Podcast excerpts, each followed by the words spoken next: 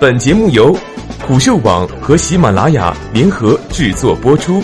虎嗅网：一个不善于嗅闻气味的商人，不是一头好老虎。西部世界科学顾问：如果机器人有了情感，人类就完了。作者：Science。西部世界第二季开播后，不少人又开始讨论起了剧情中出现的人工智能。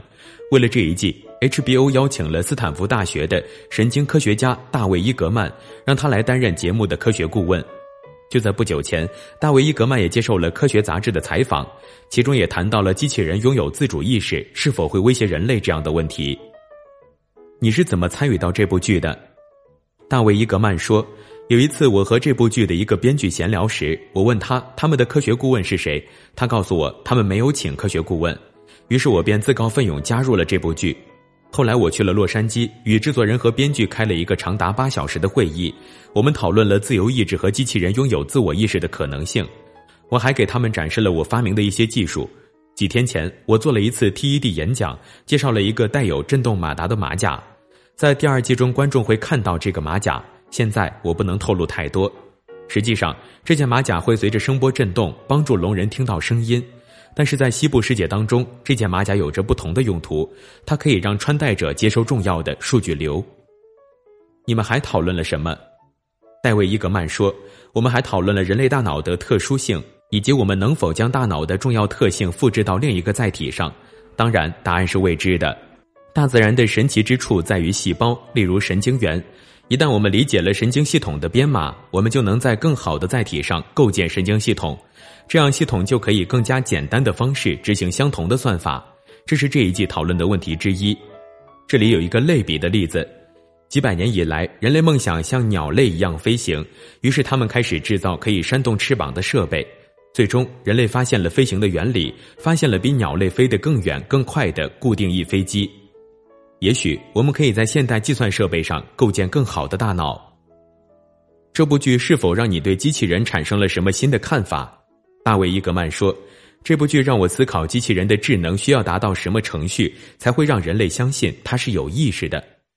人类非常热衷于给一切东西赋予人格。在上一集中，聚会上的机器人轻易的做到了让人类相信他们是人类，只是因为他们可以按照某种方式弹奏钢琴、脱下眼镜擦拭镜片。”或做出一个搞笑的面部表情，一旦机器人通过图灵测试，我们可能就会意识到，要骗过人类并不是很难。能否让机器人拥有和人一样的行为，但没有西部世界和其他科幻作品中出现的自私和暴力行为呢？大卫·伊格曼说：“我认为可以，但愿我是对的。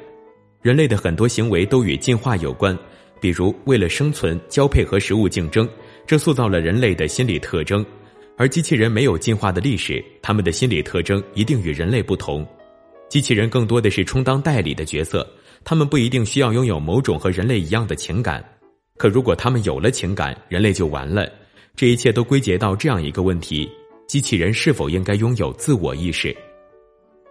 在《西部世界》和《银翼杀手》中，编程者为了增强机器人的人性，赋予了机器人生动的记忆。这样的背景故事有必要吗？大卫·伊格曼说：“人类拥有记忆，这样我们就可以利用自身经验避免重复的错误。